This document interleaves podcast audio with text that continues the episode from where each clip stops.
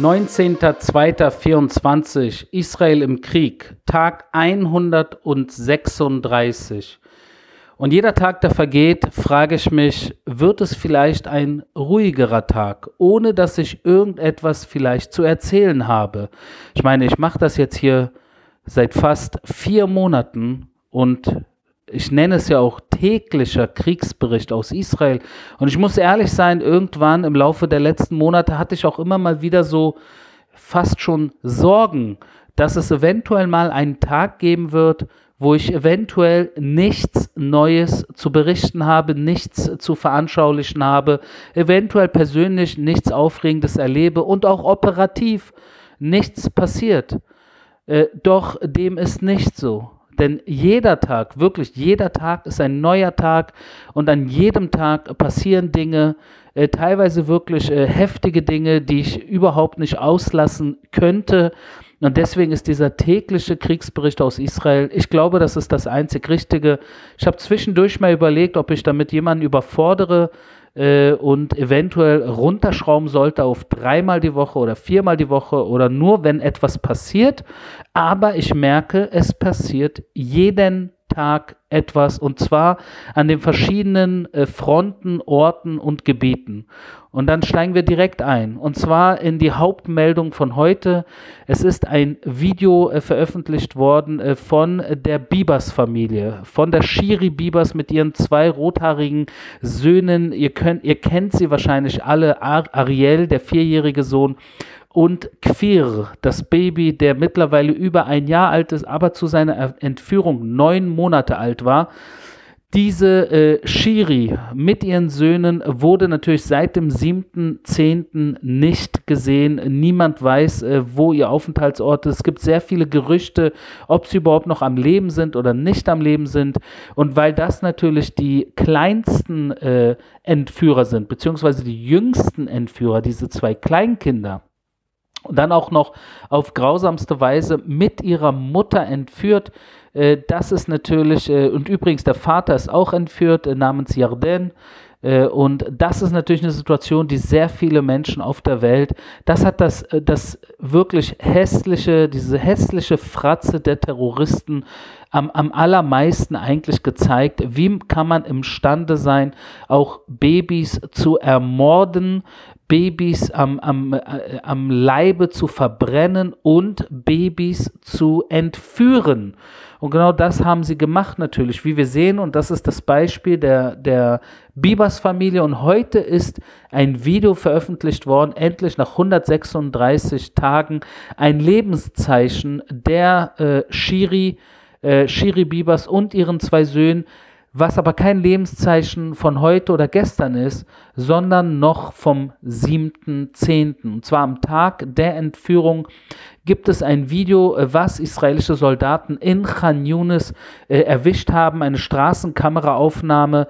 Äh, und ihr wisst, ja, wir haben uns in den letzten äh, Wochen sehr stark natürlich in Khan Yunis, äh, das wisst ihr hier alle, die mir hier aufmerksam äh, folgen, haben wir uns äh, sehr stark dort im Einsatz vorgearbeitet und dort natürlich auch sehr viel Informationen gesammelt, äh, nicht nur zur Terrorinfrastruktur und den Terroristen, sondern allen voran natürlich auch der Geiselsituation. Und auf, diesen, äh, auf diesem Filmmaterial, auf diesem Straßenvideomaterial sieht man äh, die äh, Shiri Bibers mit ihren Kindern, beziehungsweise man sieht eigentlich eher sie äh, und nur ganz kurz vielleicht so ein bisschen den roten Schopf äh, ihres äh, größeren Sohnes. Äh, sie sind umhüllt äh, mit diesem Tuch, wo man sie auch bei der Entführung noch in Niroos im Kibbutz, wo sie entführt wurde, wo es ein Video zugibt, wie sie verängstigt und wirklich schockiert in die Kamera guckt und eigentlich gar nicht glauben kann, dass sie umstellt ist von zehn Terroristen, schwer bewaffnet und niemand ihr zur Hilfe eilt. Eine wirklich gruselige Situation, ein richtiger Horrorfilm. Und wenige Stunden äh, später, so gegen 10 Uhr morgens, ist dann diese Aufnahme, die heute veröffentlicht wurde und ich auch auf meinen äh, sozialen Medienkanälen Instagram, X und äh, Facebook äh, gepostet habe, vor ungefähr äh, einer halben Stunde oder sowas. Äh, da sieht man das Video in Khan Yunis, wie sie umstellt, auch wieder von ungefähr zehn Terroristen dort in Khan Yunis äh, von Auto, aus einem Auto in ein anderes Auto äh, verschleppt wird und dann äh, seitdem äh, haben wir ihre Spur verloren. Seit 136 Tagen keine Spur weder von Shiri, der Mutter, noch von Yarden, dem Vater, und noch von den zwei Söhnen Ariel und Kfir. Ich denke, Kfir Bibas äh, mit seinen jetzt ein Jahr alt, äh, war neun Monate alt, ist eventuell das bekannteste entführte Baby der Welt. Ich weiß nicht, wer von euch euch, äh, vielleicht könnt ihr euch erinnern an den Fall von der entführten Madeleine in Europa. Äh, ich glaube, das war eine Britin, und jahrelang hat man über Madeleine äh, gesprochen und immer wieder gab es äh, Meldungen, man hätte irgendwelche Anzeichen und eventuelle Hinweise und lebt Madeleine noch und wo ist sie denn jetzt und wer hat sie entführt und das ging viele, viele Jahre so. Und äh, ich glaube, Queer Bibas ist äh, die, der neue Madeleine, wenn ihr so wollt, äh, aber entführt äh, nicht alleine äh, von einem Psychopathen oder einem Pädophilen, sondern hier äh, ist etwas Gruseliges passiert, wo tausende Terroristen und Zivilisten nach Israel eingedrungen sind und hier wirklich Mord und Totschlag durchgesetzt haben, durchgeführt haben und natürlich fast 250 Menschen entführt haben, darunter auch Leichen.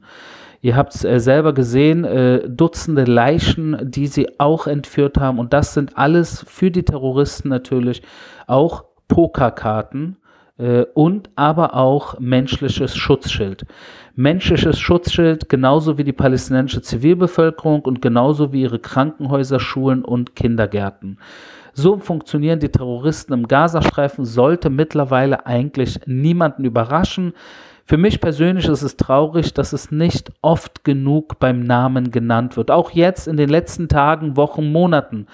Wenn wir alle ehrlich sind, wer hat schon äh, groß in der Politik, in der Weltpolitik oder in den Medien, äh, in den Hauptmedien das Schicksal der Geiseln als Hauptthema besprochen in letzter Zeit.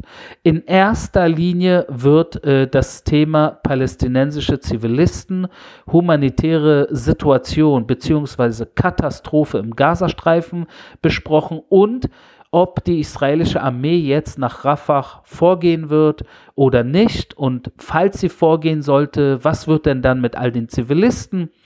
Also das Hauptthema dreht sich in erster Linie um Wirkung, nicht um Ursache. Und ich bestehe einfach darauf, ich bestehe darauf, weil ich wirklich daran glaube, dass es das Richtige ist, dass wir weiterhin in erster Linie bei Ursache bleiben sollten. Weil durch diese Ursache, durch diese Entführung sind wir ja überhaupt gezwungen, dass wir unsere jungen Soldaten und Soldatinnen in den Kampf schicken, äh, teilweise in die Hölle. Das sind ja alles äh, Gebiete, auch Khan Yunis und auch äh, Gaza City. Das sind alles Bereiche mit unterirdischen äh, Tunneln, Netzwerken und äh, Terroristen, die aus jedem Fenster schießen mit RPG und Maschinengewehren, Scharfschützen an jeder Ecke. Das ist keine einfache Situation und für jede Geiseln, äh, die wir befreien wollen, äh, laufen wir natürlich somit auch Gefahr, dass wir unsere liebsten äh, Brüder, Schwester, Verwandten und Freunde, die wir in diesen Kampf schicken, verlieren. Äh, und wir haben natürlich auch Hunderte von Soldaten in den letzten Monaten verloren, die im Nahkampf getötet wurden im Gazastreifen. Und das ist eine Tragödie, dass alles hätte vermieden werden können. Auch jetzt, wer behauptet, dass eventuell durch eine Rettungsaktion der Israelis eventuell eine der Geiseln äh, äh getötet wird und somit dann die israelischen Einsatzkräfte die Schuld tragen, der täuscht sich. Der täuscht sich, weil äh, die einzige, der einzige Schuldige für das Schicksal von Shiri Bibas, ihren zwei Kindern Ariel und Kfir und ihrem Mann Yarden, genau wie allen anderen 130 restlichen äh, äh, Geiseln, äh, größtenteils am Leben, davon gehen wir aus, der einzige, beziehungsweise die einzigen Leute, die äh, verantwortlich sind und äh, dann auch die Schuld tragen, falls ihnen etwas passieren sollte, sind weder israelische Einsatztruppen äh, noch äh, die Juden noch der Staat Israel, sondern einzig und allein palästinensische Terroristen, die sie am 7. Oktober gegen ihren Willen in den Gazastreifen verschleppt haben und seitdem keine Spur von ihnen zu finden ist.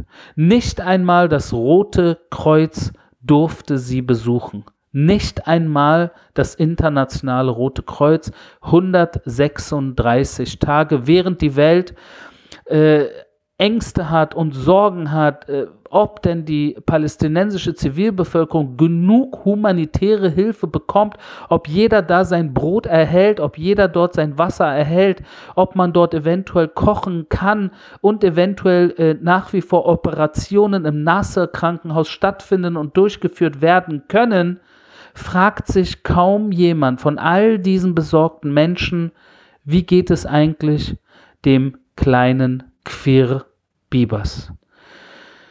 Das stimmt mich äh, immer wieder traurig. Ich habe die letzten Wochen weniger an äh, überhaupt. Ich versuche ein Stück weit, äh, um auch äh, ja konzentriert zu bleiben, äh, fokussiert zu bleiben, versuche ich nicht an diese äh, schwierigen Dinge zu viel zu denken, weil es macht mich schon sehr, sehr traurig. Es macht mich traurig, dass wir in diese Situation geraten Es macht mich aber auch traurig, wenn ich mir die Welt anschaue, wenn ich mir die Menschen anschaue, an sehr vielen Orten, äh, wie sie sich äh, auch jetzt nach dem 7. Oktober äh, positionieren und äh, verhalten. Im Gazastreifen, wenn wir da noch mal kurz äh, reingehen, äh, haben wir jetzt mittlerweile um die 12.000 eliminierten, eliminierte Terroristen.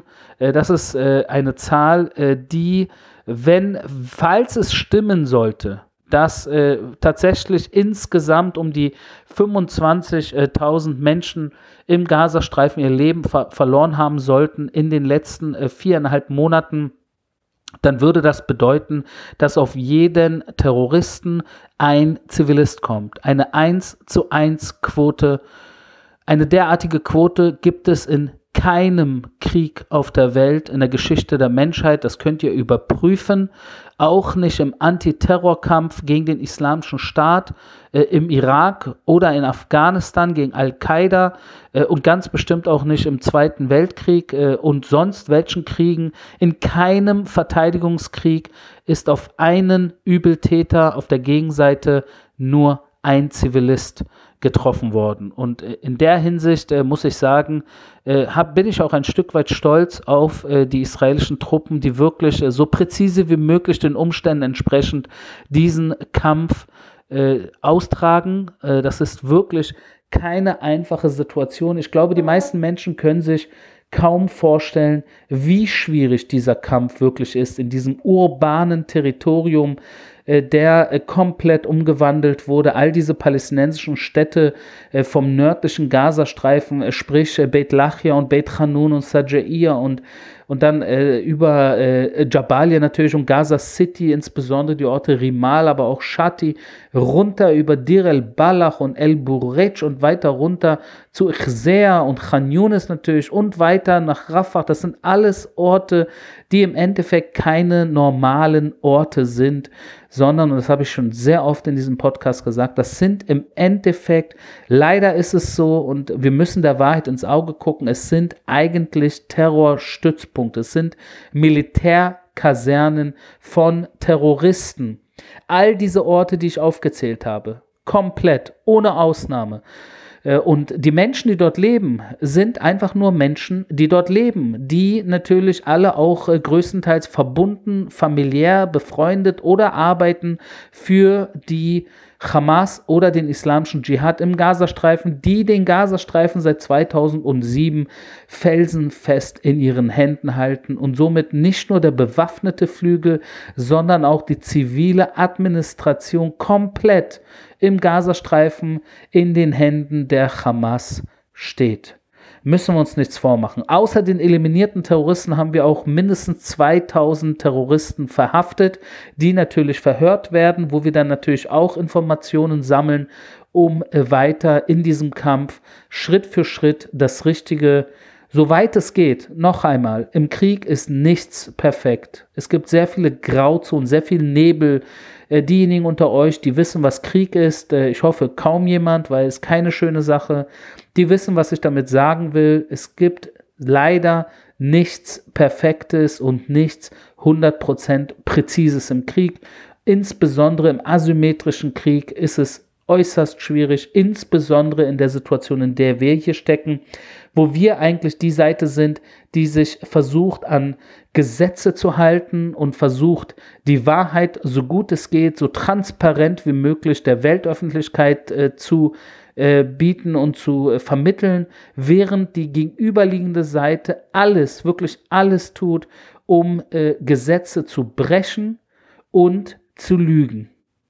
Und so steht man sich gegenüber und ich glaube, dass man oft äh, äh auf der Welt diese Schwarz-Weiß, äh, wer sich hier gegenübersteht, wirklich nicht, äh, man weiß kaum zu schätzen, äh, wie die israelische Armee und der Staat Israel im Endeffekt, wie man sich wirklich bemüht, hier, soweit es geht, so präzise wie möglich vorzugehen, weil im Endeffekt wir in den Spiegel gucken wollen. Wir wollen in den Spiegel gucken und äh, aus eigener Perspektive wissen, dass wir nicht so sind wie sie. Und ich glaube, das ist wichtig äh, und das ist für mich persönlich auch wichtig, wenn ich meinen Kindern in die Augen gucke, dass wir nicht so sind wie sie. Das hält, das, das macht uns stark. Das macht uns im Endeffekt stark und ich fühle mich auch persönlich in einer Position der Stärke. Ich fühle mich in einer Position der Überlegenheit den Terroristen gegenüber, die nur am Gesetze brechen sind, Menschen äh, missbrauchen sind, Lügen sind, Hass verbreiten sind und natürlich äh, am Mord und Totschlag und äh, Menschen äh, vergewaltigen und missbrauchen sind. Das sind alles äh, wirklich äh, dunkle Gestalten, äh, die, äh, die von mir aus äh, ihr Existenzrecht auf dieser Welt verloren haben. Jeder, der sich mit der Hamas der dort Mitglied ist oder sich identifiziert mit den Zielen, mit der Ideologie der Hamas, des islamischen Dschihad, der Hisbollah, Al-Qaidas oder anderer radikal-islamistischer Terrorbewegungen, äh, der ist nicht, äh, der ist nicht äh, mein Gusto. Mit dieser Art Mensch will ich persönlich absolut keine Berührungspunkte haben, sondern so viel wie möglich Abstand. Wirklich. Von mir aus alle auf einem anderen Planeten. sie sind eine Gefahr für meine Kinder. Sie sind eine Gefahr für unsere Freiheit. Und äh, deshalb bin ich auch im Einsatz, einer der vielen Gründe, um im Endeffekt auch für die freie Welt meinen kleinen Beitrag zu leisten. Mit Blick Richtung Libanon natürlich jetzt auch wieder, äh, so wie all die Tage und Wochen und Monate mittlerweile weiterhin Beschuss aus dem Libanon auf Israel. Auch Drohnen immer wieder, die aus dem Libanon äh, Richtung Israel äh, fliegen und dann irgendwo runterfallen oder abgeschossen werden. Also alles Situationen, die nicht neu sind. Jedoch hat Israel heute zum ersten Mal äh, relativ weit weg von der israelisch-libanesischen äh, Grenze angegriffen und zwar ungefähr 60 Kilometer äh, Richtung, also von der israelisch-libanesischen Grenze Richtung Norden, Nähe der Stadt Sidon.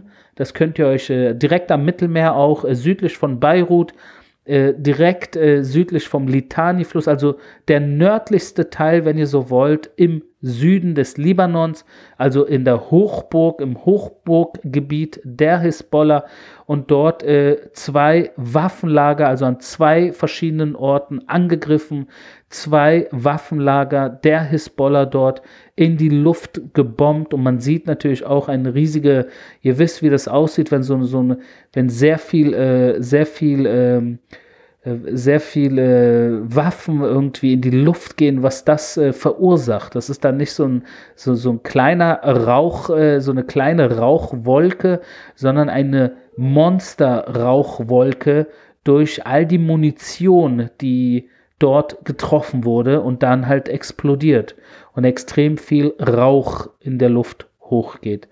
Das ist die Situation im Libanon. Äh, man kann davon ausgehen, dass Nasrallah, äh, Terrorchef Nasrallah von der Hisbollah, der ja auch seit vielen Jahren in irgendeinem Bunker sich versteckt hält, wie eine Ratte, genauso wie Yahya Sinwar, der sich seit dem 7. Oktober wie eine Ratte irgendwo versteckt hält, äh, von dem niemand irgendwie, äh, ihn niemand kaum oder wahrscheinlich kaum jemand ihn zu Gesicht äh, bekommen hat in den letzten Monaten äh, und sich versteckt hält, während äh, seine Leute äh, dort entweder Krieg spielen oder in Ängste leben müssen oder in irgendwelchen Lagern und angewiesen sind auf humanitäre Hilfe hält er sich wie eine Ratte versteckt. Und genauso wie gesagt auch Nasrallah im Libanon, der natürlich auf diesen Beschuss Israels auch äh, so wie wir ihn kennen, eine Reaktion höchstwahrscheinlich fliegen wird. Und das werden wir heute Nacht sehen oder morgen früh sehen oder morgen Mittag sehen.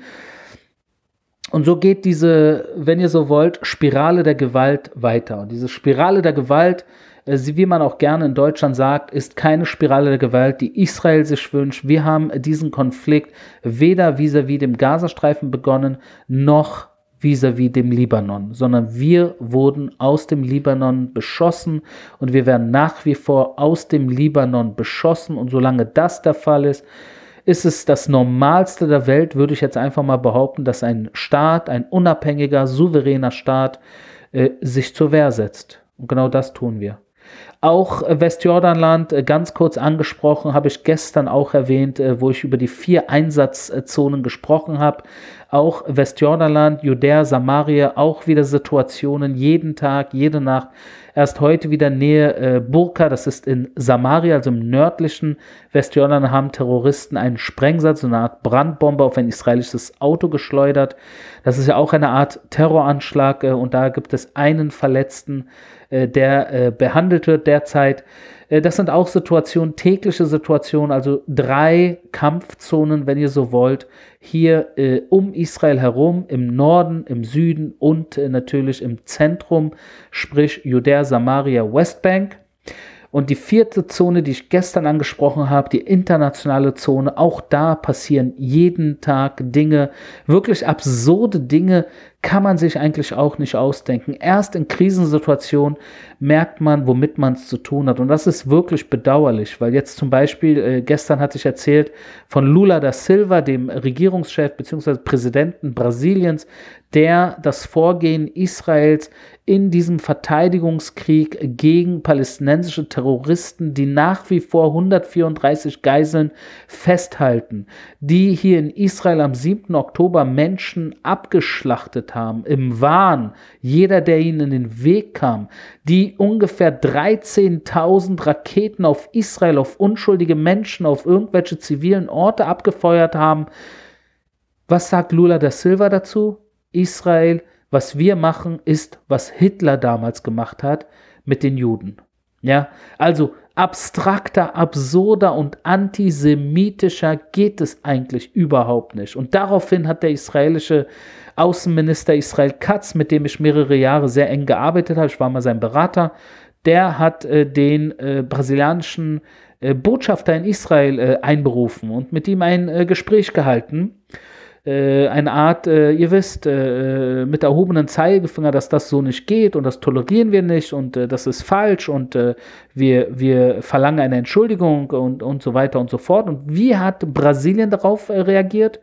Sie haben jetzt den israelischen Botschafter in Brasilien auch einberufen zu sich, um auch dort äh, dieses Nu-Nu-Nu zu machen, also mit erhobenen Zeigefinger. Und wie es aussieht, wollen sie auch den brasilianischen Botschafter aus Israel abziehen. Also eine Situation, wo auch wieder, wenn ein Stein ins Rollen gerät, nicht wegen Israel, sondern in dem Fall durch die Aussagen von Lula da Silva.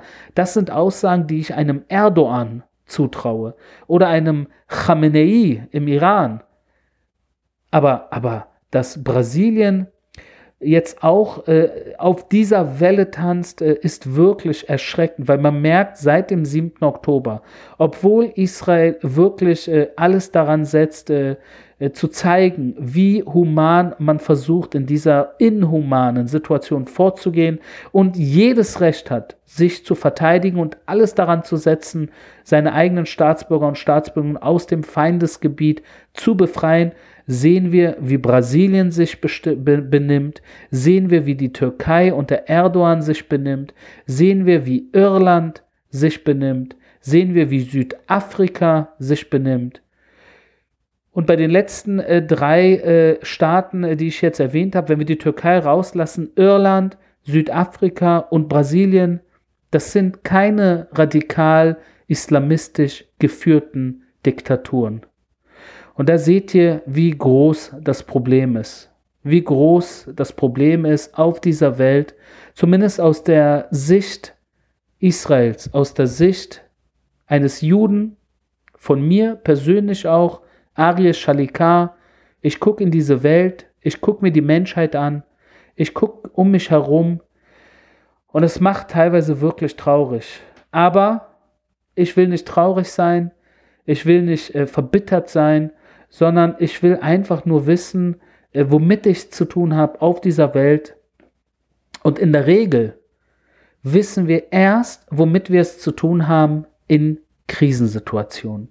Und diese Krisensituation, die haben wir seit dem 7. Oktober und plötzlich sehen wir, wer ist Freund und wer ist Feind. Das war mein täglicher Kriegsbericht aus Israel. Wir hören uns morgen.